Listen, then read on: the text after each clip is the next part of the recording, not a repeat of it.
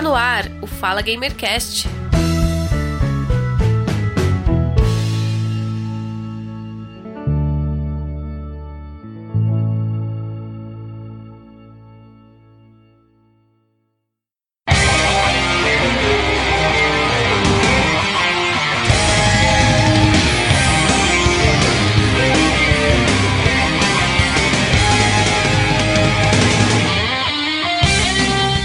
Olá, ouvinte. Eu sou o Giovanni Rezende e este é o Fala Gamercast 43.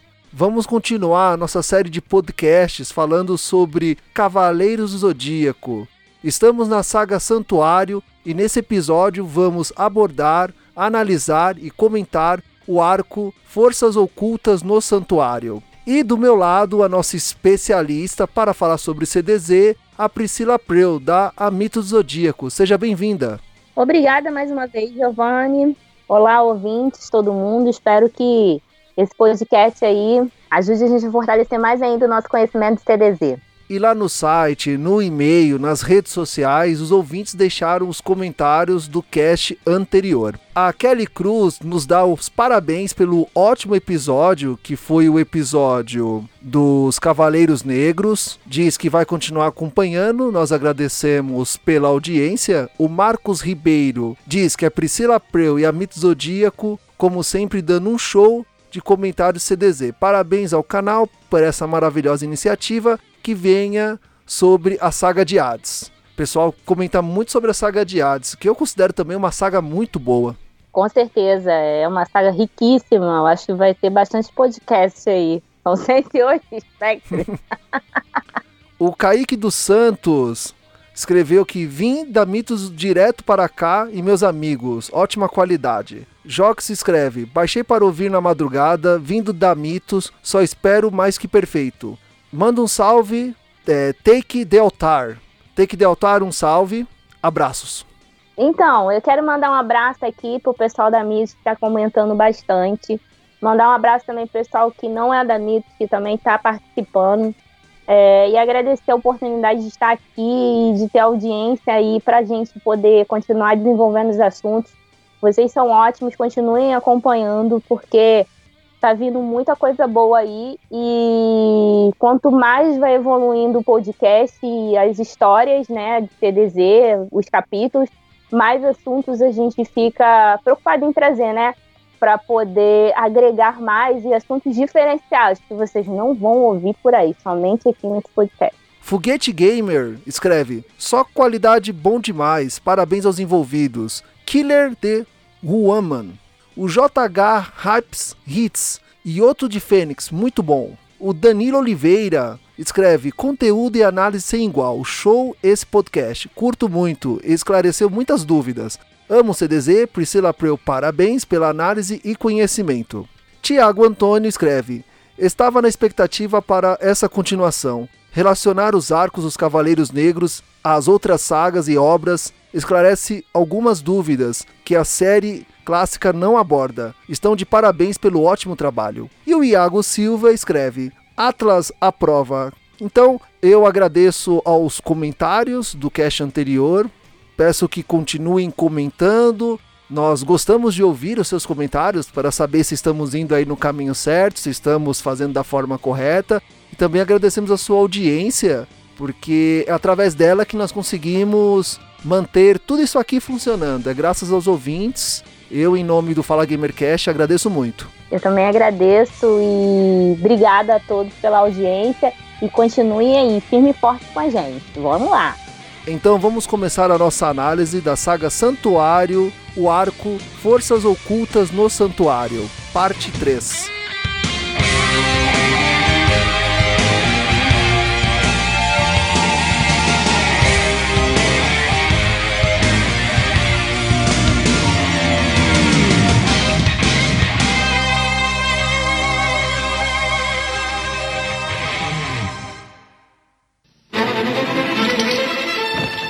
Fênix, derrotado pelo golpe meteoro de Pégaso, admite a derrota e conta a experiência infernal que teve na Ilha da Rainha da Morte. E a luta termina. Mais Ceia e seu grupo são atacados pelos homens de Dockeris, e as oito partes da armadura são roubadas, com exceção da máscara de ouro.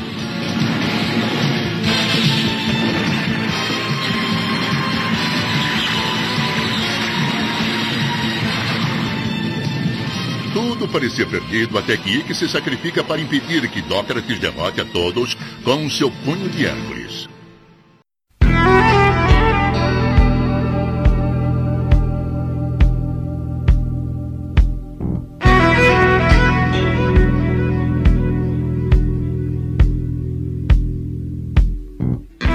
Bem, então iniciando a nossa análise do arco Forças Ocultas no Santuário, a primeira coisa que me chama atenção neste arco é uma grande mudança no santuário, dando ordem para matar e atacar pessoas, queimar cidades, causar o caos, atacar a fundação e também nós vemos um mestre do santuário totalmente diferente daquele mestre que nós vimos quando o Seiya ganhou a armadura de Cassius. É que o próprio mestre diz que ele tem que é, honrar a armadura e proteger a deusa Atena a qualquer custo. E também nós vemos um mestre ostentando luxo, riqueza, poder, mulheres. Priscila, explica o que está acontecendo no santuário nesse arco.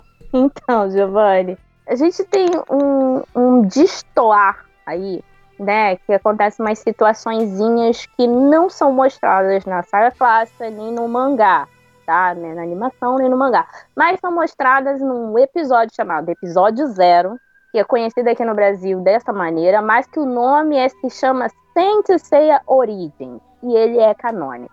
Ele é criado pelo próprio Masami Kurumada e ele relata a história anterior do santuário, que é aquela fase onde os Cavaleiros de Ouro ainda eram meninos, né, muito jovens, vindos de várias partes do mundo, e que ali eles foram treinados pelo próprio Xion, que nesta época era o verdadeiro grande mestre do santuário, vindo aí de guerras santas anteriores, que teve sua vida aí preservada ao lado do Doco também, que vivia nos picos antigos em seu retiro espiritual, né? E ele tinha essa obrigação que era refazer o exército perdido de Atena. Então, assim, esse grande mestre, ele tinha alguns sacerdotes que viviam ao lado dele. Esses sacerdotes não são mostrados, mas são citados pelo próprio Aldebaran de Touro na animação clássica, que fala para Mu alguns sacerdotes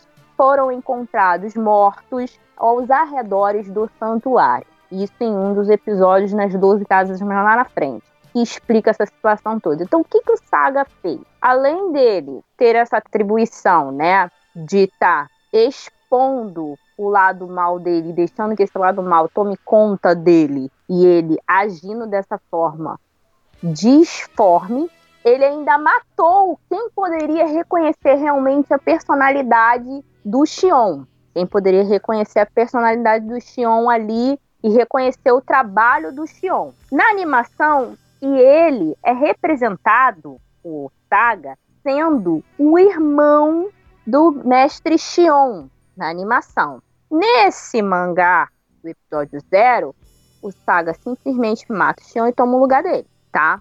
Então tem aí uma confusão mal resolvida com essa questão de irmão do Xion, Xion tem irmão, não tem, Ares é, é Arlis, aquele corpo em Starhill que a Marin descobriu lá é do irmão, mas o Xion foi retratado em outras histórias não tendo um irmão, o uhum. Xion é, é lemuriano, o irmão dele não é, como é que é isso?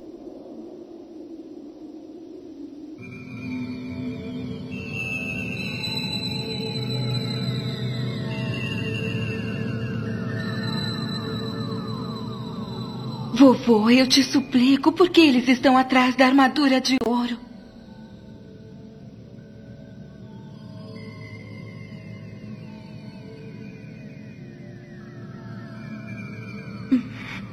Então foi apenas uma ilusão, ele não vai responder.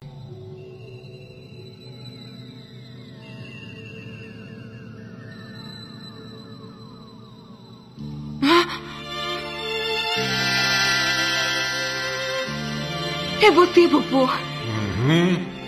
Saori, existe um grande segredo escondido por trás da armadura de ouro. A armadura de ouro sempre se opôs aqueles que tentaram conquistar e satisfazer suas próprias ambições. A derrota de Napoleão, a expulsão de Kublai Khan, a queda do Império Romano. Por trás disso estavam os cavaleiros que usavam as armaduras de ouro. E assim nós podemos dizer com certeza que a história da humanidade foi protegida pelos cavaleiros de ouro que lutaram pela justiça, pela honra e pela dignidade. Então quer dizer que a armadura voltou a aparecer diante de nós porque a humanidade está correndo perigo? Sim, eu percebi o perigo e recrutei candidatos do país inteiro para treinar e se tornarem cavaleiros.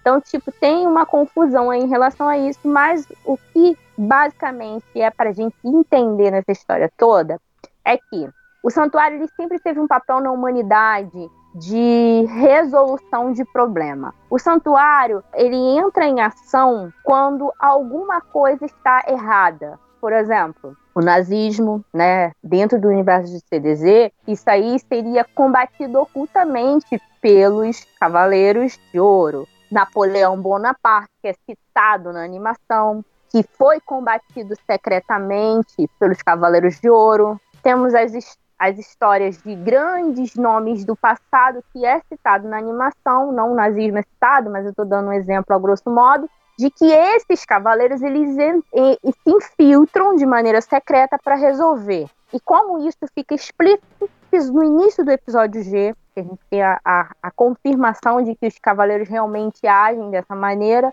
é quando uma usina nuclear ela é sequestrada no episódio G e aí o Aioli é enviado e é o único que vai sem investimento nenhuma. A coesão atômica dele é tão alto que, alta que ah, o vazamento nuclear, né, não causa efeito algum, dano a ele nenhum. Nessa época ele era apenas um, um jovenzinho. E ele vai lá e salva essa usina do sequestro, que a intenção da pessoa, né, ali, além de atrair é, a atenção do santuário, era simplesmente destruir com tudo, os utilizando, causando uma catástrofe através da usina nuclear. Então, assim, sabemos que os cavaleiros agem para o bem. Quando o Ares toma posse de tudo e ele elege o Giga, né? O, o Giga, não os Gigas, tá? Da gigantomaquia, os Gigas, que é aquele senhor que tem o olho de diamante como seu é, fiel, né? Representante, como seu fiel escudeiro, governante de suas ordens. O que, que ele passa a fazer, o Giga, tá? Ele passa a fazer coisas para adoração do Ares. Então ele manda construir aquela torre, aquela torre, desculpa, aquela pirâmide de gelo na, de gelo na Sibéria. Ele, com, ele age ali, você pode ver que o Ares, ele trata ele muito mal, em saga, né? Trata uhum. muito mal o Giga, né? Fala coisas para ele, ele treme quando ele chega perto, né? E tem aquele Piton, que é um zero à esquerda, que também usa a armadura sonata, que ninguém sabe a origem daquela armadura. Enfim, ele, ele tem aquele temor. Então, esse temor, né, ele, ele, ele guarda, transparece, e também ele procura promover coisas. Ou seja, o Saga estava sendo adorado, de alguma maneira, no lugar de Atena. Você tem alguma notícia, Gigas? Vamos, fale! É, é, é, é bem. É, Você é um inútil! Saia! senhor, entenda.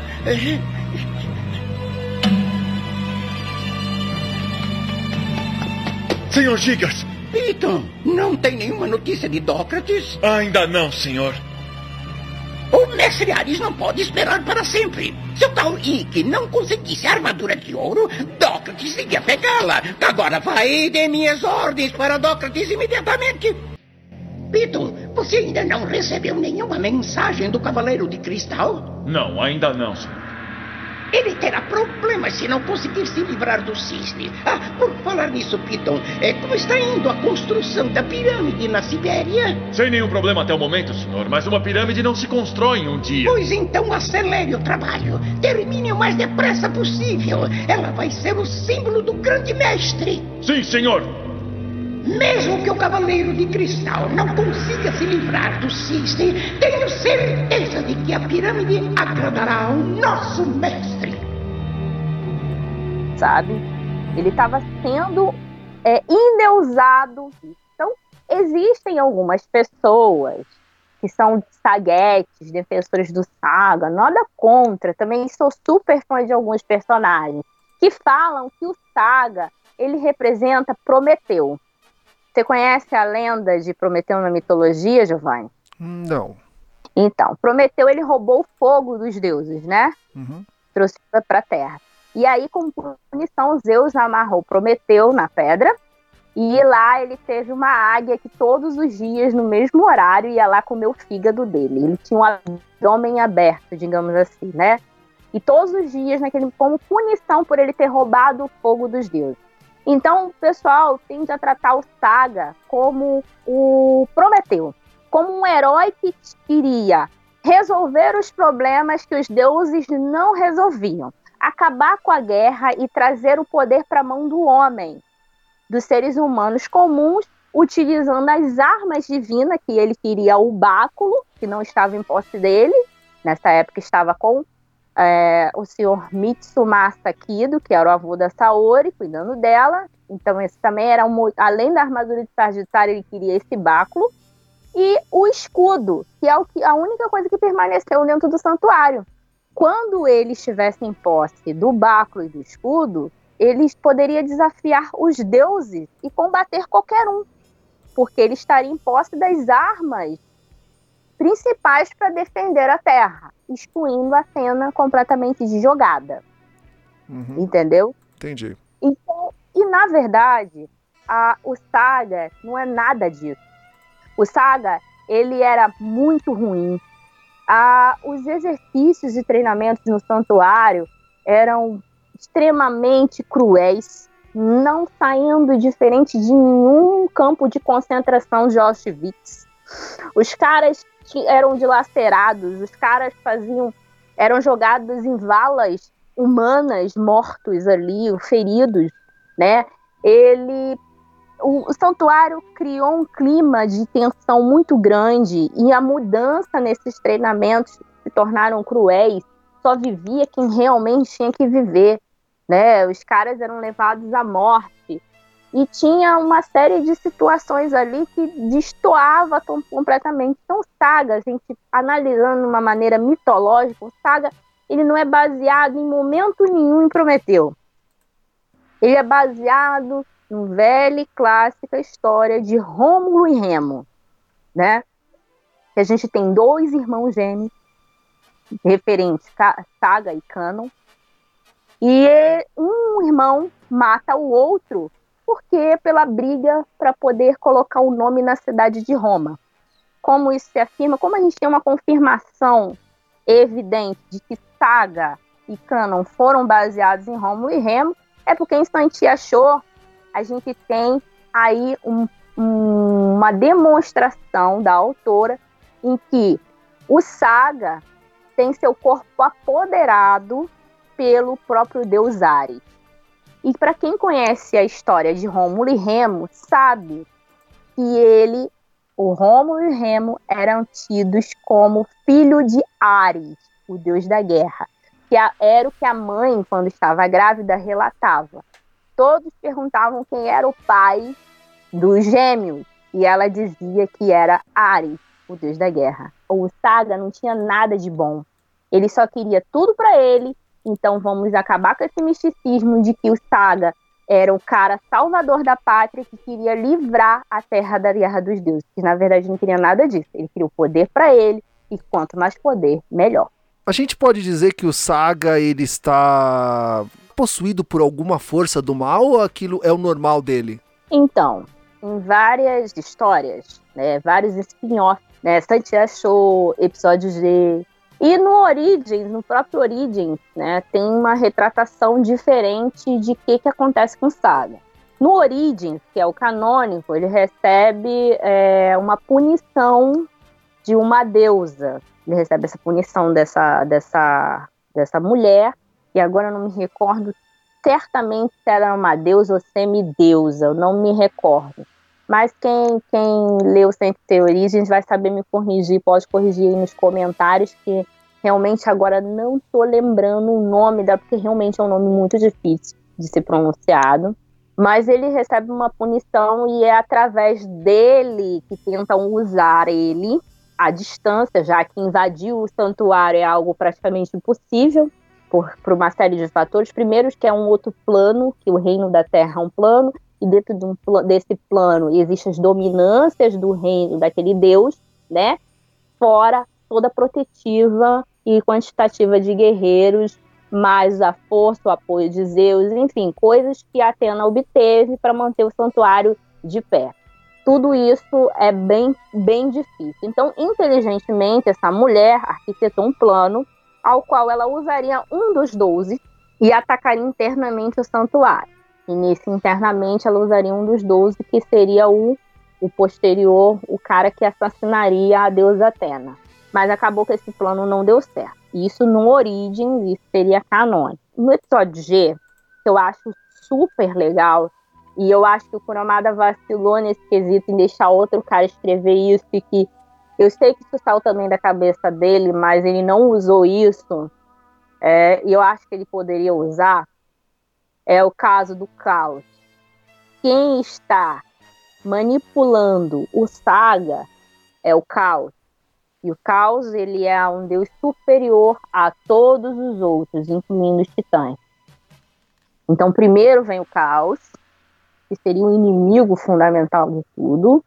Depois ali vem os titãs, os titãs não, os primordiais, que é Gaia, Urano, Pontos, né? Urano, Pontos, que são os deuses da fundação. Depois vem descendo vem os titãs, que é Cronos, Reia, vem os filhos, né, de Gaia, né, que seriam esses. E abaixo deles vem os deuses olímpicos, que é Zeus, Poseidon, Hades, que é a tríade principal, e depois os outros deuses normalmente. Então o caos ele está acima de tudo. Então é o caos que ele começa a arquitetar uma maneira de desarticular o reino da Terra, que é o reino principal, é o domínio que todos os deuses querem. Instante achou que é um plano, na verdade, Saga é possuído pelo Ares, deus da guerra, que surge novamente mais uma das vertentes de CDZ, que Ares não só surge em Santia Show, mas também surge no Ômega. Só que no Ômega ele não se apropria do Saga nem nada disso, mas o nome dele é citado e ele tem um arco inteiro dele lá no Ômega. E no Santia Show, que é ele que se apodera do corpo dele em plano fundamentado com a deusa da discórdia, que é a deusa Eris. E mitologicamente a gente sabe que esses deuses trabalham entre si. Afrodite, que é esposa de Hefesto, mas que na verdade trai Hefesto com Ares. Temos a própria Eris, que gosta do Ares, por uma série de situações que ele convém, né? Que é muito parecido, semelhante personalidade. Então, ele é traduzido em três vertentes diferentes, mas a verdadeira é a estrela de nascimento do Saga é uma estrela ambivalente que carrega os dois lados, o bom e o mal. Eles Atena elegeu todos os 12 guerreiros e colocou no Saga qualidades diferenciadas. Então, como uma punição, eles, eles foram lá, queimaram, usaram uma propriedade, uma obscuridade que tinha na constelação de Gêmeos para impregnar ali uma situação negativa que a qual houvesse uma desordem mental no próprio Saga para que ele agisse de uma forma totalmente oposta ao qual ele deveria agir como Cavaleiro de Terra. Resumindo, é isso. Outra coisa que me chamou a atenção nesse arco foi a obsessão do mestre pelo Pegasus, que de qualquer forma ele tem que eliminar o Pegasus. O Dócrates ataca a fundação e sequestra Saori. Agora, algo que me chamou a atenção ali foi que apareceu a polícia. Num olhar mais crítico, eu pensei, pô, não faz sentido. Um cavaleiro forte tendo que correr da polícia. Ou faz algum é, sentido? Faz sentido. É, isso é uma piada, né? Constante. Chega a ser chata no, no Facebook. que é o seguinte: é a piada do Saga drogado, né? Por causa dos olhos vermelhos, né? A piada do Doctor fugindo da polícia. Gente, o dó, a pessoa que entende o básico do anime, o que é falado lá atrás, logo vai assimilar tudo de uma maneira inteligente. Digamos assim, o Dócrates foge da polícia porque não há intenção, né? Nunca houve a intenção de se expor cavaleiros ao público. Quando a, a Saori criou, né? Saori não, a avó dela criou a Guerra Galáctica ela administrou, né?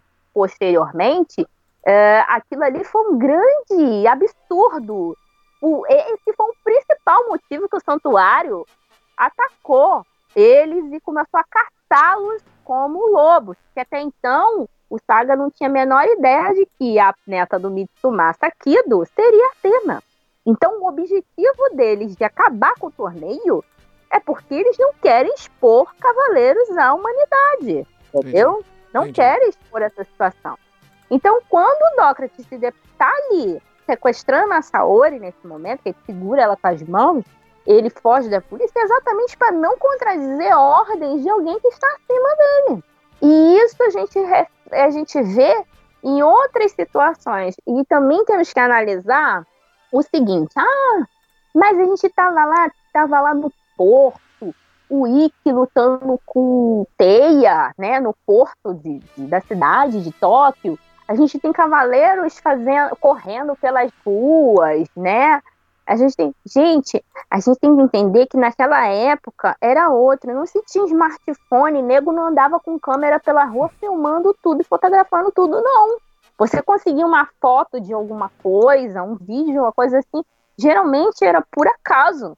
Você não tinha nada dessas tecnologias que a gente tem hoje à mão. Então, para o autor era muito fácil ele pensar, ah, vou criar uma luta aberta aqui no cais do porto, naturalmente, que ninguém, essa hora, à noite, né, provavelmente, ele idealizou um cenário noturno, que aí eles vão lutar num cenário em paz e que não vai ter ninguém para eles lutarem, entendeu? Então, assim, as lutas, se você for observar, geralmente nunca tinha ninguém assistindo.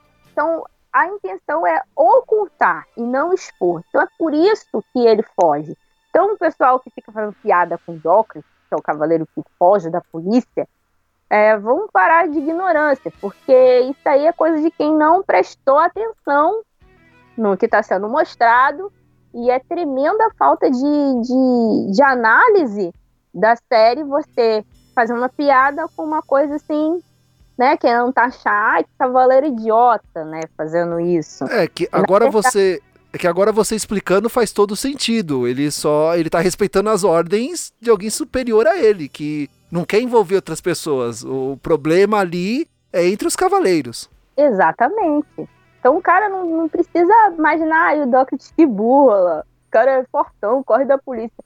Não, cara. O cara saiu dali e geralmente todas as lutas, como você pode observar na animação, nenhuma luta quase é feita no meio da cidade. A gente tem o Yoga correndo pelo meio da cidade perseguindo o Cavaleiro Negro, mas lutas geralmente são em lugar ermo. Pode ver que no mangá e no anime, a carta que é enviada como desafio para recuperar as peças das, das arma, da armadura de ouro, né, de Sagitário, é aonde? É lá no Monte Fuji, na Pedra da Boca do Leão, bem longe do povo. Tudo é bem longe do povo. É, é em lugares remotos, né? em ilhas. Pro, o próprio santuário é escondido dentro da Grécia. Você tem que atravessar o caminho das estrelas, que é um caminho muito difícil, que é citado no mangá, para você encontrar o santuário. E mesmo assim você pode morrer no meio do caminho. Então, não é algo assim aberto para todo mundo, entendeu? Entendi. E por que a obsessão do mestre com o Seiya, que o Seiya é a pedra no sapato dele? Porque é só ele, é só ele só fala dele. Então, A armadura de Pegasus, na verdade, ela jamais deveria ser desperta. pelas guerras santas anteriores citadas. Então, assim, o Cavaleiro de Pegasus é um cavaleiro e ele foi eleito para ser o principal protetor de Atena. Tem uma cadeia hierárquica de armaduras que a gente segue e sonoramente, por questões de entender metais, a gente sabe a qualificação de cada um: prata, bronze e ouro. Uhum. Esse seria a ordem que a gente entende de força. Mas existe um outro desenho que tem muito mais a ver com o que realmente é, é colocado no anime, que é o seguinte: bronze, prata, ouro, aí vem a própria Atena como peça central vestindo a sua kamui, e em torno dela, cinco eleitos da patente mais inferior que estão acima dos 12, e é os cinco bronze, que na verdade são os cinco vestindo as cinco armaduras divinas. Aí você me fala assim, ai, mas em Soft Gold, os Cavaleiros de Ouro vestiram a armadura divina. Soft Gold é um espinhó. Na série clássica, quem vestiu cinco armaduras divinas, estão seguindo a cadeira, esses cinco, entre esses cinco foi dividido um grande poder entre eles depende somente individualmente de cada um, mas que juntos eles funcionam bem. Então, além daqueles 12 fortes, ainda tem esse subgrupo de cinco guerreiros que seriam como se fosse uma polícia especial, digamos assim, dentro de uma polícia especial. É como se o FBI, que são os dos Ouro, tivessem cinco camaradas especialistas ali dentro que seriam capazes de, no último caso, agir de uma maneira eficaz. Que foi o que aconteceu na saga Hades. A gente teve os 12 Cavaleiros de Ouro fizeram o sacrifício que tinham que fazer. E aí, a Atena fica sem proteção, sem ninguém com capacidades extraordinárias para fazer alguma coisa por ela. Então, tem esses cinco aí que, que tem essa capacidade. E nesses cinco a gente tem o Cavaleiro de Pégaso, que é a lenda de Pégaso, todo mundo conhece na mitologia, que é o quê? Pégaso, né, é, é filho de Poseidon. Esse cavalo alado, ele foi um, um, dos monstros criados pelo Poseidon. Se eu não me engano, posso estar errada, mas quando a cabeça da, arma, da Medusa foi decepada, o, do sangue da cabeça da Medusa nasceu o cavalo alado, se eu não me engano. Ou eu uhum. posso estar errado, se alguém pode também me corrigir no comentário aí, porque agora de cabeça eu não, eu não sou especialista em mitologia. Então, às vezes, eu lembro e esqueço algumas coisas. A gente sabe que existe uma ligação muito forte entre o Pégaso, o Poseidon, que isso é, depois vai ser retratado na, na saga de Poseidon, né? E a Atena. Então, esse cavaleiro em questão, ele desde eras muito longínquas, ele vem defendendo Atenas de uma maneira diferenciada.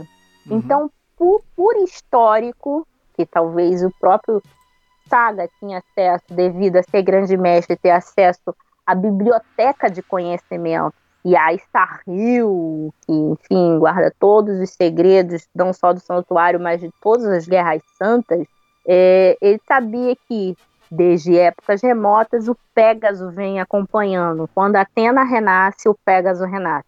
E ele queria abater esse, esse cavaleiro. Então faz todo sentido quando Xion entrega essa armadura Poseia. Porque se o santuário estivesse em posse do Saga, na época, provavelmente essa armadura teria sido colocada em algum lugar e que ninguém teria acesso. Qual é o problema? Ah!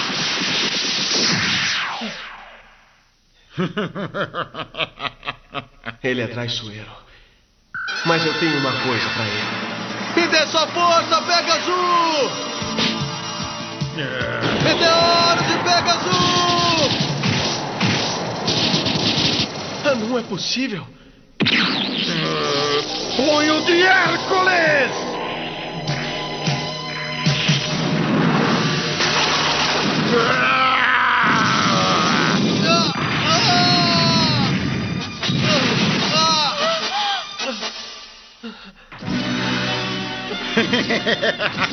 Não subestime a minha força, Ceia. Ceia. Ele é mais forte do que eu pensava. Ele é muito poderoso, mas deve ter um ponto fraco. Tenho que encontrá-lo. Na batalha com Dócrates, você tinha comentado na nossa primeira análise, os cavaleiros, eles receberam as armaduras, eles foram para a Guerra Galáctica, porém ainda eles não estão preparados para as batalhas. A gente vai perceber isso no progresso deles, que eles vão adquirindo level de experiência à medida que vão progredindo nas batalhas. E nessa batalha de Dócrates, lembrando do que você disse, isso fica muito claro, porque o Dócrates, apesar dele ser um cavaleiro grande e forte. O Seiya, quando ele chega na última casa do Zodíaco, ele tá um cavaleiro muito forte. Se fosse aquele Seiya com o Dócrates nesse arco, com o meteoro você derruba o cara, destrói a armadura, o cara já não existe mais, vira pó. Nesse arco, foram necessários três cavaleiros para derrubar um cavaleiro. E eles ainda sofreram muito para ganhar dele. Isso mostra que eles ainda não estão preparados para o que vai acontecer lá na frente. Qual que é a análise que você faz disso? É, a gente sabe que o cosmos é evolutivo, né? Ele é igual à explosão do universo. Ela continua se expandindo até hoje e a gente vai morrer, Giovanni, e o universo vai continuar se expandindo. Assim hum. funciona o cosmos também. Então, quem se limita são os próprios guerreiros, que não explodem sua energia. Isso remete muito à vida do cotidiano da gente. Às vezes a gente, por se limitar, a gente não alcança, às vezes, nossos sonhos, nossos objetivos. Nessa questão evolutiva, né, e eles vão passando de arco para arco, o Dócrates, ele não. Entre o Dócrates, todos esses que você citou, Agiste, o Cavaleiro do Fogo, e o próprio Cavaleiro de Cristal, que não foi falado né? Mas ele, todos eles são cavaleiros sonata, são cavaleiros sem constelação. Então, a gente pode tentar uh, mensurar o poder deles. Eles são prata melhor, eles são prata quase ouro, eles são prata baixo, eles são. Então, assim, a gente vê entre eles, analisando todos esses adversários, tirando o Cavaleiro de Cristal, tá? Que o poder deles oscila. Então você vai encontrar níveis de lutas diferentes com cada um. Então é muito difícil você determinar em que parte da vida evolutiva de um cavaleiro esse grupo está. Mas você nota, por exemplo, que existem diferenças tenuantes entre um e outro, que você fala assim, meu Deus, cara aqui agora vai matar esses cavaleiros. Depois você fala, ah, não, esse daí vão matar fácil, né? Que nem você olha aqueles guerreiros da Gist lá, o Serpente, o você fala, o, aquele que tem um chapéu de Lula, né? aquele, aquele é ótimo. Então, Lula não é. Não seria uma Parece... água viva? Isso, água viva, isso. E você nota, fala assim, ah, isso aqui vai matar rápido, isso aqui não, isso aqui. Eu só queria dar uma explicação sobre os sonatas, tá? A descrição sonata inocente tá no booklet da Pegasus Box. Lá é que vem escrito explicando que tá sobre isso. Então tá escrito o seguinte: na confraria dos cavaleiros, há nomes que, a despeito das habilidades de luta, não têm seu destino regido por constelações, razão pela qual foram agraciados com armaduras especiais, que não escapam ao asterismos dos agrupamentos de estrela, como deidades protetoras. Representam animais, elementos e os mais variados desígnios. Então, assim, eles não têm constelação. É, lembra muito a questão dos cavaleiros negros, né? Sem armadura. Eles é como, tentando explicar no grosso modo, é como se eles fossem cavaleiros negros, mas que com armaduras é, vivas, viventes. Armaduras aceitas. E os negros são cópias não aceitas. Então, o poder dele não está limitado a uma patente, e sim ao que cada um pratica. Então, quando o Seiya se depara com Dócrates, você nota que o poder de ataque do Dócrates é muito superior do, dos outros adversários que atacaram, é, incluindo o próprio Ikki, né? Ele tem uma força física muito grande e poderia, sim, acabar com a luta se ele não fosse tão é, ingênuo e gostasse de subestimar as pessoas. Isso é um grande, é uma grande, grande defeito clássico de qualquer é, vilão. tanto falando de mangá até indo ao Disney, né? Ao Disney. Uh, todos os escritores têm tendenciosamente a, a, tendenciosamente a escreverem vilões, em suma, perdedores, clássicos. E você pode ver qualquer filme, você já vai saber que aquele cara ali vai morrer, né? Que eles tendenciosamente têm a subestimar seus adversários. E a representatividade do Dócrates também, né, lembra, além dele, incluindo Cássio, na velha luta contra Ceia, lembra muito a questão bíblica de do Davi, né, e Golias, ao qual a gente tinha ali um Ceia minúsculo lutando contra o Cássio, e a gente tinha ali novamente um grande guerreiro desafiando novamente um pequeno exército, que era os três bronzes, e mais uma vez mostrando que, mesmo sendo considerados fracos, eles teriam poder suficiente, graças à união, de vencer qualquer um. É, por que, que eu cito isso? Né? Porque a gente tem que lembrar o seguinte, que Kurumada ele não se baseou somente em mitologia para escrever CDZ. Ele se baseou num resumo geral, incluindo o cristianismo. Nós temos filmes que retratam isso, inclusive a Batalha do Armagedon é uma batalha de anjos e demônios.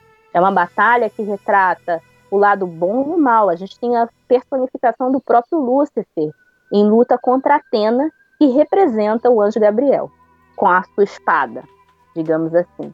Então, o Kurumada ele é muito abrangente nesse sentido. Então, quando a gente for olhar, a gente pode sim pensar que, que ele realmente imaginou um exército dos, dos, dos guerreiros cristãos contra o, os inimigos, né, que tinha um gigante à frente do exército, pronto para destruir a cidade dele, e ali o gigante na frente daquele exército ali era o Doca.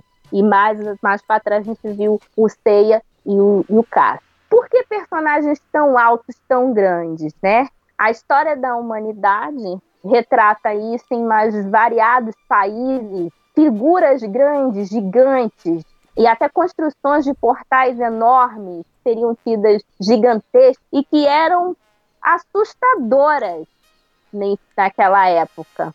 Então, essa é uma maneira também que Kurumada tentou retratar as lutas no tempo antigo. Então, Cassius, ele não é gigante por acaso. Ele é gigante, também quanto Dócrates, por uma questão de entendimento de história. E assustador, né? Que a gente fica assustadíssimo com a proporção sim, sim. Do, dos, dos combates, né?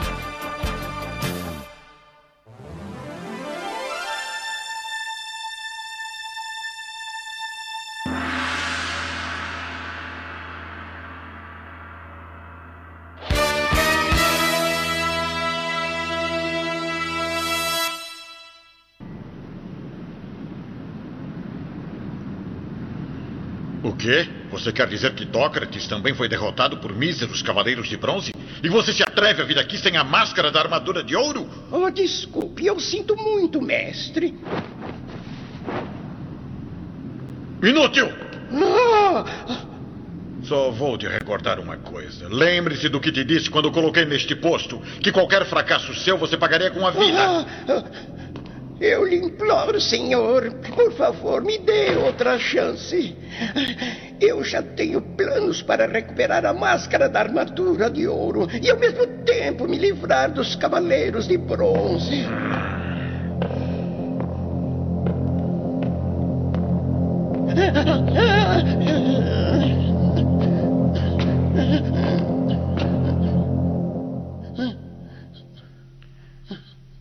Está certo. Já que você conseguiu pegar a maioria das partes da armadura de ouro, eu vou lhe dar mais uma chance. Mas não se atreva a falhar desta vez. Senão vai se arrepender.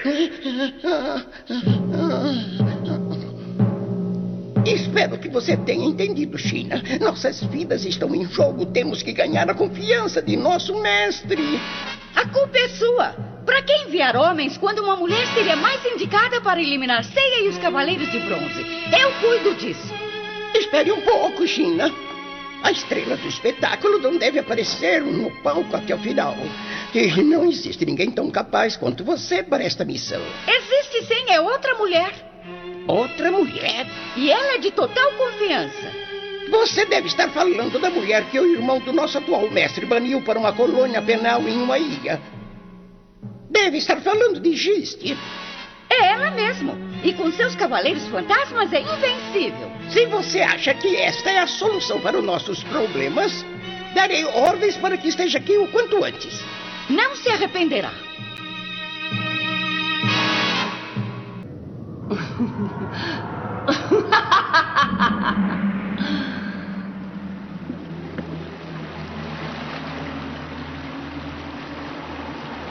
Venham até mim, cavaleiros fantasmas. Serpente marinha está aí? Você está aí?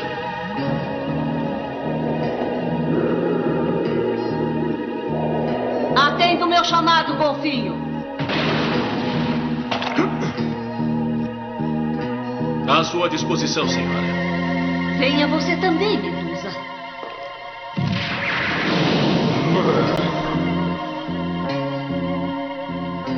Às suas ordens.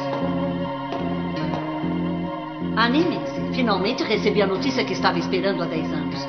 Nosso exílio terminou. Nos deixaram voltar. Isso é verdade? Que maravilha!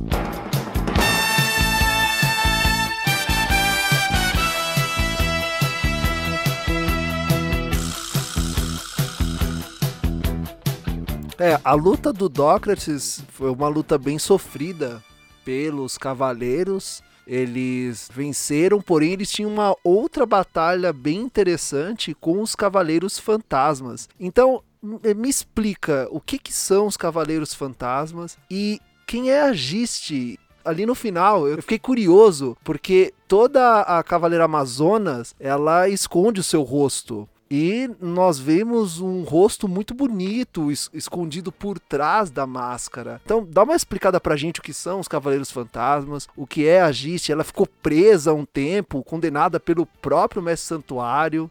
Quem são os Cavaleiros Fantasmas? Bom, a Giste, né? Ela é amiga da Shaina de Ofiuco. Segundo relata, né, lembranças da própria Shaina, as duas treinaram junto no treinamento para a Amazônia. E a Gish, ela foi banida pelo antigo grande mestre santuário. Então ela não foi banida pelo Saga, ela foi banida pelo próprio Tion. Então, assim, não se sabe o que ela fez. Mas provavelmente foi uma coisa muito, muito, muito, muito terrível, né? Para uma mulher ser banida dessa maneira. E ela tinha uma metodologia de, de, de luta, você pode ver que ela era muito agressiva, né? Então a gente deduz mais ou menos que tenha sido por alguma coisa nesse sentido. É... Uma curiosidade, né, que até foi tocado anteriormente, é da beleza das Amazonas, né? Até, até então não vinha ainda nenhuma Amazona feia, que é mesmo para cativar é, que por trás de, de, de, muita força, né, pode haver delicadeza, pode haver doçura, pode haver uma coisa que uma, uma situação, talvez essa filosofia seja essa, por isso de retratar o rosto. E se ele não quisesse retratar o rosto de nenhuma delas, ele faria isso normalmente, ele não precisaria exibir o rosto de ninguém, né? Eu acho que a intenção dele de passar é essa, poeticamente, esse sentido. Agora, a Gice, ela elegeu para si três guerreiros que não têm nem armadura, sonata, nem armadura negra, nem nada. Eles usam uma espécie de colã, hum. lembra muito os, os tokukatsus, né? As vestes deles, que é aquela capacete do golfinho, aquela roupa da serpente, lembra muito aqueles inimigos vestindo Ilanka, do Jaspion, do, do Ultraman, sabe? Sim, sim. Lembra muito isso. E eles não têm, porém, aquela roupa é uma roupa especial que não sabe de onde veio. Porque quando a primeira, na primeira luta que Seiya e os Cavaleiros de Bronze têm com esses guerreiros, é, é a primeira coisa que eles sentem é que eles são, parecem de borracha. Eles dão um soco, o soco escorrega. Parece que eles são criaturas marinhas. Eles têm um contato cósmico, tem, mas não existe, até onde eu sei, constelação da Medusa, tá? Então, tipo, é, golfinho existe, tá? E existe a armadura de golfinho, mas é, não está atrelada ao guerreiro de golfinho é, em questão da, da Giz. Esses são considerados né, os guerreiros mais patéticos de toda toda a franquia, incluindo os espanhóis. Por que, que eles são considerados patéticos? Eles têm derrotas horríveis, ridículas. Eles morrem de uma maneira muito fácil. São guerreiros extremamente previsíveis e suas roupas são extremamente horríveis, sem nexo algum. Foram encaixados ali simplesmente por uma questão comercial. Não, não se tem nem boneco desses caras. E se você encontrar, provavelmente vai ser alguma coisa falsificada, enfim. Porque não tem. Eles não são. Foram uma, uma coisa criada e não funciona direito, sabe o que é? A Gist não. A Gist ela já é um personagem que representa uma guerreira bem mais complexa. Ela tem uma qualidade muito boa de personagem, tá? A construção do personagem é muito boa. Ela é muito bonita. Inclusive a, na, na plataforma, nas plataformas de, de fanfic, né? O pessoal costuma muito assimilar a Gist com a Mino, sabe? Que é aquela menina do orfanato. Elas têm o mesmo rosto e algumas pequenas diferenças. Tem também a questão da Gist, da veste da Gist. Bom, além dela usar uma máscara, ela não tem aquele peitoral de seios, ela não tem um quadril revelador como o da Marinha da China. Que a Marinha, ela praticamente ela usa uma, uma tipo uma calcinha, né, formada de armadura no, no mangá, na, na animação ela usa um colã como a, a China. A Gist já não. A Gist ela já tem uma armadura mais fechada, uma armadura mais completa. E ela tem um posicionamento ali de liderança. Não é uma mulher sensual. Ela é uma mulher que aparentemente está ali para exercer sua função de guerreira, com o poder que ela tem, que não é pouco, destruir quem entra naquele lugar. A ilha dela é, é a ilha dos espectros né? Erroneamente está traduzido como Ilha Infernal, mas pode se dizer também. A Ilha dos Espectros tem o formato de caveira, ela é situada no Mar do Caribe, ou seja, é um calor insuportável que faz naquele local. Realmente exilar alguém ali, terrível. Fora que é uma região pantanosa, que a gente vê a dificuldade dos cavaleiros de chegar em algumas partes, né, até o castelo da Gist, né? É difícil, não é fácil. A ilha é cheia de armadilhas e os guerreiros em questões em questão que ela tem é, são péssimos.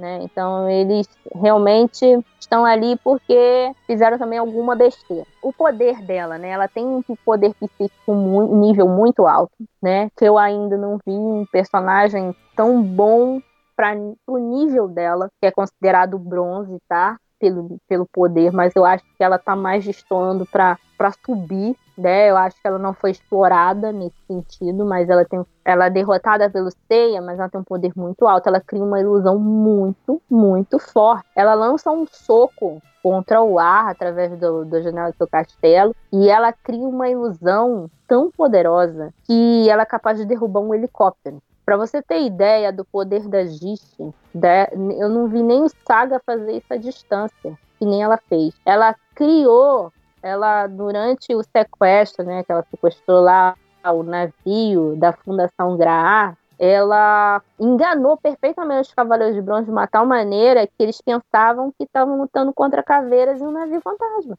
E, na verdade, era só uma ilusão dela. Então, assim, ela tem um poder. É, eu, eu, o pessoal fala muito do, da, do, do, dos poderes do Ikki ilusórios, fala do poder do da, do general Marina, né? É, que tem lá um general Marina que cria o Limíades, o Casa de Limíades, que tem ilusões muito boas, são personagens autorais, né? Mas a Gist, ela tem um nível de ilusão chega a ser distoante com a capacidade que ela é que ela é colocada na série. Então, tipo, ela tem um nível de ilusão tão alta, mas ela acaba morrendo de uma maneira meio meio boba, né? Porque a, a máscara avança sobre ela E ali eu vou considerar que a máscara utilizou de, do seu poder mesmo, de nível Gold, para destruir ela. Porque com uma pessoa com uma capacidade tão alta do nível que ela tem, ficaria praticamente impossível você matar ela. Lembrando também que, claro, a animação, né, na década de 80, de 90, não tinha uma qualidade boa para poder demonstrar para a gente velocidade da luz, enfim. Mas eu ali, eu como comentarista, eu considero que aquela máscara, na hora de defender o Sei, aquilo ali foi numa alta velocidade e a pancada foi suficiente para causar um traumatismo craniano nela e matar ela. Porque eu não vejo outra maneira de dela ter sido derrotada. Não faz sentido o Seiya, ah, você se apropria depois da oportunidade de dar golpes nela do meteoro. Mas se não fosse a máscara, eu acredito que o Seiya estaria morto. Essa é a minha opinião sobre uhum. esse personagem. É, queria que ele voltasse, porque eu acho que ela, ela representa, a representatividade dela feminina é muito melhor é, no quesito de vestuário, né? É, ela chama realmente atenção não para os atributos físicos da personagem, mas chama sim para os atributos de capacidade de luta, inteligência e comando de equipe. É isso. É, é uma pena também, é uma personagem que quando eu assisti, eu fiquei tentando ali lembrar aonde ela apareceria de novo, aonde a gente poderia saber mais dela, porém não me veio nada na cabeça. Como se atreve a falar comigo? Não tenho nada a dizer para alguém que traiu a sua sagrada missão.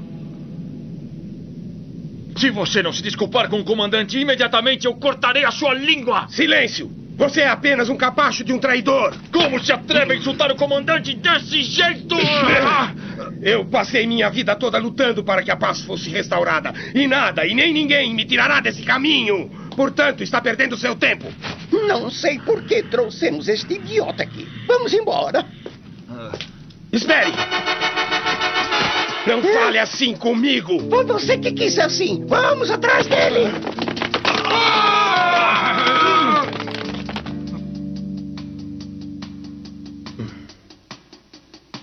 Um verdadeiro cavaleiro jamais utilizaria esses métodos sujos. Chega!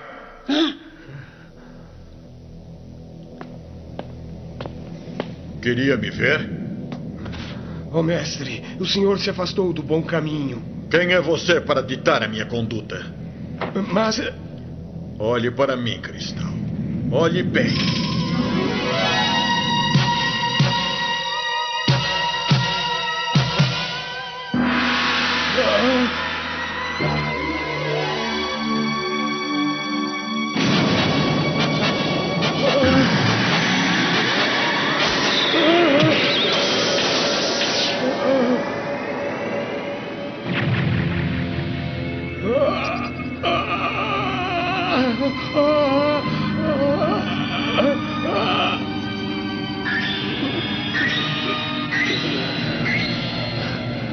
Seu mestre. Jure que sempre me será fiel. Eu juro. Muito bem. É, é, infelizmente o CDZ tem essas questões, né? Por exemplo, a gente não gosta de Cavaleiro de Cristal, mas, cara, eu ainda não vi nenhum cavaleiro quebrar o pescoço de outro do jeito que ele quebrou na década de, de, de 90, na televisão brasileira, igual ele quebrou e jogou os caras de cima da, do penhasco lá e ainda foi lá apontar o dedo na cara do Saga. Eu ainda não vi cavaleiro nenhum fazer isso. Até o Aiolia, que foi tirar satisfação com o Saga sobre o que estava acontecendo e que estava a luta contra o Chaka, não teve a postura que o Mestre de Cristal teve. O Mestre de Cristal teve uma postura totalmente diferente. Quando ele pensou que estava acontecendo alguma coisa, ele levantou da onde ele estava, atravessou da Sibéria até a Grécia e foi lá tirar satisfação com o grande mestre. Então, assim, tem uma qualidade. Gish tem uma qualidade. Cavaleiro do Fogo não teve, por exemplo, essa postura. Então, assim, dá pena a perca de alguns personagens, é, como esses dois, por exemplo, por exemplo, que eu gostaria muito de que tivessem constelações, constelação, e que tivesse lutando ao lado de todos os outros guerreiros numa guerra santa esse episódio, dentro desse arco, ele é uma prova de, de sentimento para o Yoga. Ele é uma prova de que O Yoga ainda vai enfrentar muita coisa pela frente, mas ele, isso já logo de primeira, essa batalha com o próprio mestre, é um episódio muito forte dentro desse arco das forças ocultas dentro do santuário. E a postura que você disse do mestre, você mencionou dele lá apontar o dedo na cara do mestre, é, assim, foi é impressionante, porque ele diz que o mestre desvirtuou dos seus caminhos. E quando ele, o mestre fala, ah, mas você ainda duvida de mim? Você não vai respeitar minhas ordens? Quem é você para falar assim comigo? Ele dá uma recuada, porém ele continua avançando. Ele fala, não, tá errado, tal. E ele recebe aquele golpe, vira um zumbi maluco. Então essas uhum. coisinhas aí, tem como você dar uma explicada pra gente?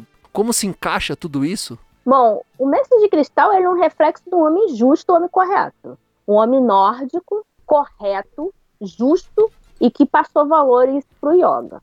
É claro que ele não existe. O Kurumada tem um certo repúdio do mestre de cristal, que ele, ele mesmo na entrevista fala, eu não fiz aquilo. É, ele preferia, na verdade, o Kurumada, quem ia ser mestre do yoga era o Milo de escorpião, né? Nossa. Ah, mas é, mas aí depois ele analisando, vendo os poderes que ele queria dar pro yoga, a personalidade, blá, blá, blá, ele achou melhor encaixar ele com o Camus. Ele criou o Camus como mestre do yoga. Então, na verdade, no mangá não existe essa luta, né? Não existe esse, essa, essa questão sentimental, essa questão de justiça. Porém, a gente pode imaginar o seguinte: que se o, se o mestre de cristal fosse o Camus, que acho que o Camus adotaria a mesma postura em relação ao Saga, tá? Isso é que eu posso imaginar. Coisa minha, comentário meu, não tem nada a ver com o CDZ, tá? Pelo que eu já vi do Camus e da frieza e seriedade dele. Se o Camus em algum momento soubesse que o Saga não era quem ele dizia ser, eu acredito que ele iria tirar satisfações da mesma maneira como o Aiolia foi da a maneira dele, né, seguindo a personalidade dele, o Camus também iria fazer. Porém, havia-se uma urgência ali de ocultar as armaduras de ouro para questões de venda, enfim. Então, acredito que o mestre de cristal se encaixou nessa, nessa hora por causa disso. Por que, que a gente entende isso? Bom, Uh, no álbum de figurinhas, né, o primeiro álbum de figurinhas lançado no Brasil de CDZ, você pode notar que tem todos os 12 cavaleiros de ouro. Porém, todos os cavaleiros que ainda não tinham aparecido, é, só todos estavam com uma sombra no olhar, sombra no rosto. É, você não sabia, não via o rosto. Por exemplo, Afrodite de Peixes era um cara moreno, fortão, tipo um mulato brasileiro bombado. Você olhava assim e pensava, caraca, o Cavaleiro de Peixe vai ser aquele quebrar o pau. Na verdade, a gente, depois esse rosto foi revelado, descobrindo que era o Afrodite de Peixe, que nada tinha a ver com aquele molato brasileiro, que era branco e tinha características mais delicadas. Por uma questão também de constelação e por andar ao lado de Atena. Por isso que ele tem essa aparência assim. Essa é a explicação que o autor dá. Então, o Cavaleiro de Cristal, ele entra emergencialmente para ocultar os alguns Cavaleiros de Ouro. No caso, ele ocultaria a existência do Camus. E o Camus sabe da existência dele porque ele foi mestre do mestre dele. Ou seja, quem foi discípulo do Camus foi o mestre de cristal, tá? E não o Yoga. Então, a partir daí, a gente tende a entender o senso de justiça que o, o, o Cavaleiro de Cristal tem é oriundo de quem? Do Camus. Né? Esse, essa postura de luta é oriunda de quem? Do Camus. Sim. Então, quando ele bate de frente com aquilo tudo, ele demonstra claramente que não importa quem seja, um cavaleiro tem que lutar pelo que é certo. E mais à frente, quando ele tem a personalidade removida por causa do Satã Imperial, Uh, quando ele volta para o vilarejo, a gente tem um personagem do Jacó, né, que é um personagem, é uma criança dele que recebe o yoga e o Steia, quando eles vão lá procurar saber o que está acontecendo na Sibéria, é, ele relata claramente a diferença da postura do mestre de cristal. Em relação à pirâmide, aquela pirâmide é um presente para o grande mestre. Então, assim, até então, Ao que sugere o Giga, né, o Gigas, que fala que o Ares não sabe da existência daquela pirâmide, que aquilo ali é um presente para ele. Hum. Então o Gigas que adota a posição de mandar construir uma pirâmide, segundo ele diz, para adular e agradar o Saga. Entendeu? E é ali que hum. sai todo aquele rebuliço, né? Que sai aquela confusão toda, e aí o Yoga, além de ter que, infelizmente, acabar com a vida do mestre dele, e ali claramente, se você analisar, você imagina que o Aiolia teria que morrer também para poder se livrar daquele golpe, né? E no caso, o sacrifício foi feito pelo Cassius, tá? Foi uhum. por isso que a Iolia se livrou do Satã Imperial. Então, ali, a partir dali, você já tem uma noção de que quem recebeu aquele ataque não sairia com vida. E a questão também da, da libertação do vilarejo e é, notando, trazendo para a gente que é espectador, que se o Saga vencer, provavelmente o mundo seria é, um mundo escravizado pelas paixões dele e principalmente do seu subordinado Gilles, que é ele que tem a mente perigosa nesse sentido. Então a máscara da armadura de ouro está na casa da montanha. Eu já devia ter imaginado. Essa missão será muito perigosa e eu quero que você vá comigo. Sim. Deverá pegar a máscara da armadura de ouro. Sim, senhor.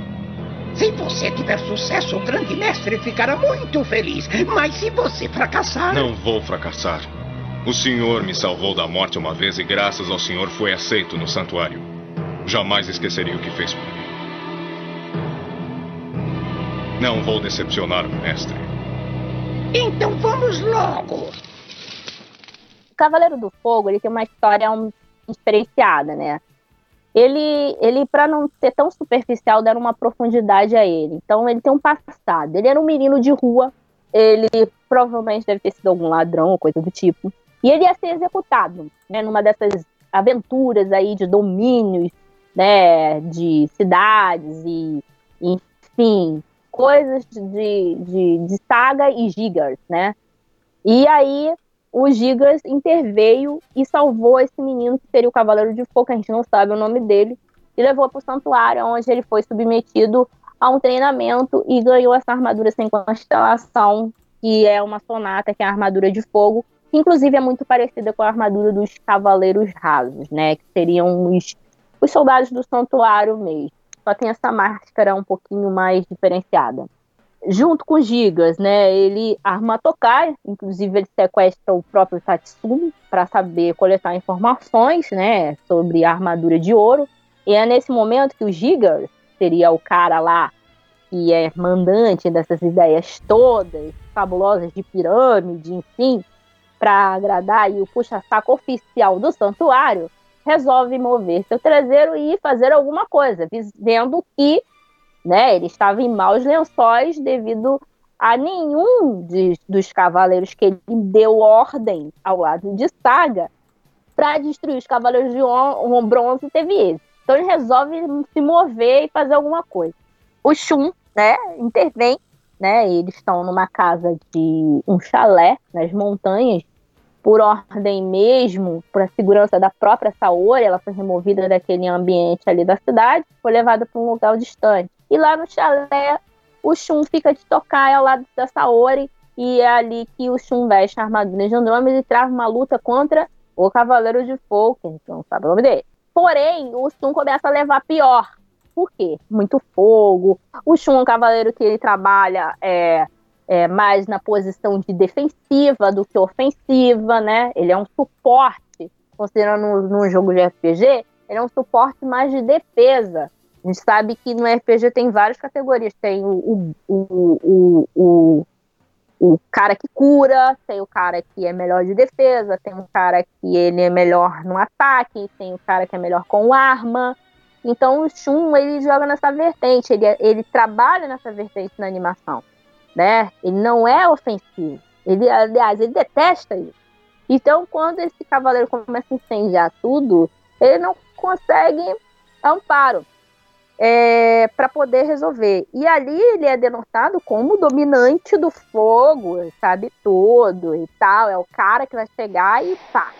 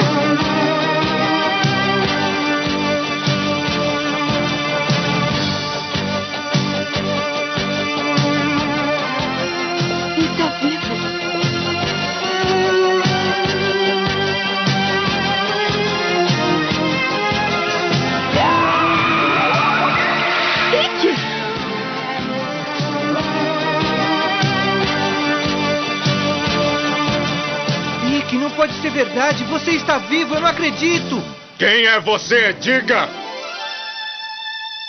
Eu sou Wiki, o Cavaleiro de Fênix. Eu renasci das cinzas para viver uma outra vida. Finalmente você apareceu. Que bom vê-lo. Viemos aqui buscar a máscara da armadura de ouro. O grande mestre gostará de vê-lo. Também gostaria de ver o mestre. Eu farei com que ele pague por tudo. Ave Fênix!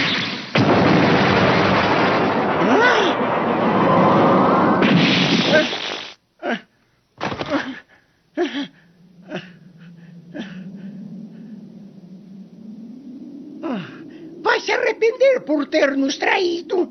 Só que, como sempre, o Shun em apuros, a gente sente o cheiro de Ikki à distância. Então, o que, que o irmão faz? Ele surge e faz uma coisa espetacular. Que ninguém considera como habilidade de Fênix, mas eu considero como habilidade do personagem. Que é o quê? Reuniu toda a chama num único ponto e criou uma esfera de fogo. Ou seja, ele não apagou a chama, ele manipulou o elemento, removendo ele do, do, das árvores e tudo mais, livrando o local daquela chama. Então, quando o pessoal reclama muito do Ômega, ah, o Ômega tem elemento, parece Naruto, não sei o que, gente, olha para trás que você tá vendo ali que os personagens já estão mexendo com o elemento há muito tempo.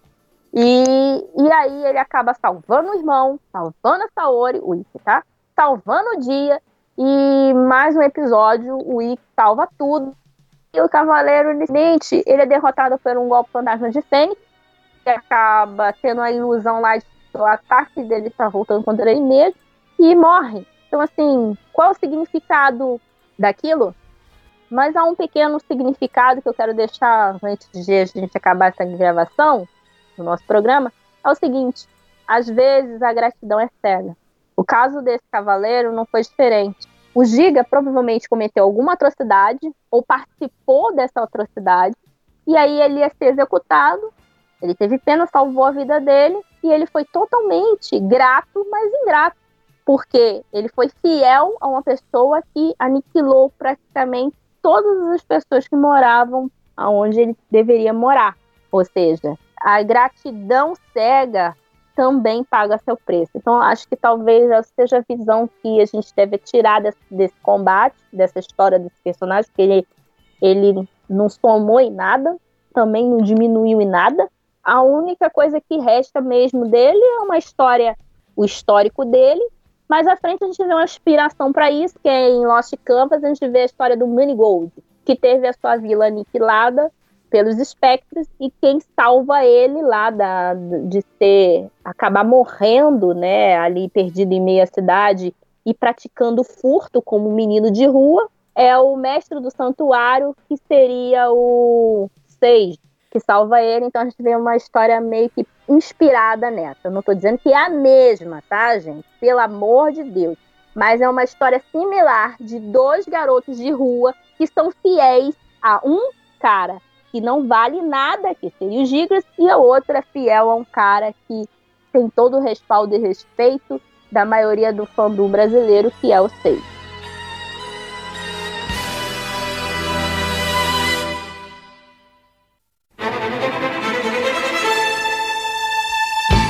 Então é isso. Conseguimos passar por tudo. Faltou alguma coisa? Você quer acrescentar alguma coisa para esse episódio que faltou aqui comentar? Bom, é, a única coisa que eu quero agradecer desse episódio, né, aos quem fez ele, porque eu gostei de ver o Tatsumi preso, amarrado, apanhando da mesma maneira que ele fez com o Ikki. Eu achei que foi super justo. Então, assim, o que eu queria dizer é isso. Poxa, fiquei com a alma lavada quando eu vi ele amarrado tomando um couro. É isso. ah, verdade. Ele. Verdade. Acho que, quando vai aparecer isso? Que apareceu foi lá na, na, no começo, né? Que ele batia no Wiki. Foi. Aí o Gigas foi lá Cavaleiro do Fogo, amarrou ele, deu um cacete nele pra ele confessar lá onde que tava a armadura de Sagitário lá. Então, foi bem que uma, uma coisa maneira. Estamos encerrando a nossa análise e comentário sobre o arco Forças Ocultas do Santuário, o próximo arco que nós vamos comentar, que eu acredito que também é a mesma opinião da Priscila, é um arco muito legal, que é o, são os Cavaleiros de Prata, né? né? Ah, esse é um dos melhores que tem. Eu vou ter um trabalho danado para poder analisar, mas espera aí que todo mundo acompanha os programas. Eu acho que não vai dar para fazer um programa só, não. Ah, não. Esse aí a gente vai ter que dividir em partes, porque é muito detalhe, é muita informação, é muito cavaleiro bom. É verdade. E tem também as tenuantes deles, né? Que está sendo trazido agora no, nesse jogo de via mobile, né? Uhum. É, algumas coisas da personalidade, situações de historinhas que estavam mal explicadas e que aí nesse jogo está aparecendo. Então, algumas curiosidades bem legais dos Cavaleiros de Prata. E eu mesma estou descobrindo agora, que eu acho que vale super a pena o pessoal acompanhar, porque eu, em específico, sou apaixonada pelo Algol de Perseu, não vou mentir, gosto muito, apesar de que foi por causa dele que o Cyril ficou cego, mas eu amo esse personagem e eu acho que vocês também devem ter o personagem favorito de vocês e eu vou falar dele aqui com muito amor e carinho, pode deixar. Então nós estamos encerrando mais esse episódio com a Priscila Preu, nossa especialista nos orientando e fazendo entender melhor como é essa série maravilhosa Cavaleiros do Zodíaco, que tem muitos detalhes que passam desapercebido, mas a Priscila consegue retomar isso para nós de uma outra forma, trazendo uma outra visão de como é essa série. Priscila, falando nisso, sobre a mito do zodíaco, como os ouvintes podem uh, saber mais sobre a mito dos zodíacos, conhecer mais sobre você, quais são os caminhos? Para conhecer mais sobre a mito do zodíaco e participar do nosso RPG, ou simplesmente só acompanhar nossa página, nosso feed de notícias, é só acessar o Facebook, tá lá, digitar Mitos do Zodíaco, é a nossa página, tá? A gente tem um grupo da Mitos do Zodíaco, que a gente divulga várias coisas, conversa, bate papo, também tá lá pode pedir para entrar, que a gente vai lá, vai conceder para vocês a, a participação. E se você quiser jogar RPG pra gente, é só contactar o 21 97272 2691 e pedir, olha, me coloca no RPG que a gente vai colocar na entrada do santuário e aí boa sorte para você até na sua estrada como cavaleiro, até chegar ao nível divino aí que nosso jogo tá demais e esse final de ano promete com muito torneio, muita batalha e muita gente morrendo aí para celebrar esse ano de conquistas e vitórias dos guerreiros aí. Ah, tá certo. Todos os links da Mitos Zodíaco e da Priscila Prel estarão na descrição desse podcast. O Fala Gamercast você pode nos seguir e assinar gratuitamente em múltiplas plataformas. Nós estamos no Google Podcast, iTunes Podcast, Estamos no Spotify, no Deezer e também no seu agregador de podcast preferido. Você pode nos acompanhar em nossas redes sociais, Facebook, Twitter e Instagram. E deixe o seu comentário, sua crítica e sugestão lá no nosso canal no YouTube, mande por inbox. Tem muitos meios aí de você deixar a sua análise, o seu comentário sobre esse episódio. Então, caro ouvinte do Fala Gamercast, nós temos um encontro marcado no próximo episódio. Tchau! Tchau!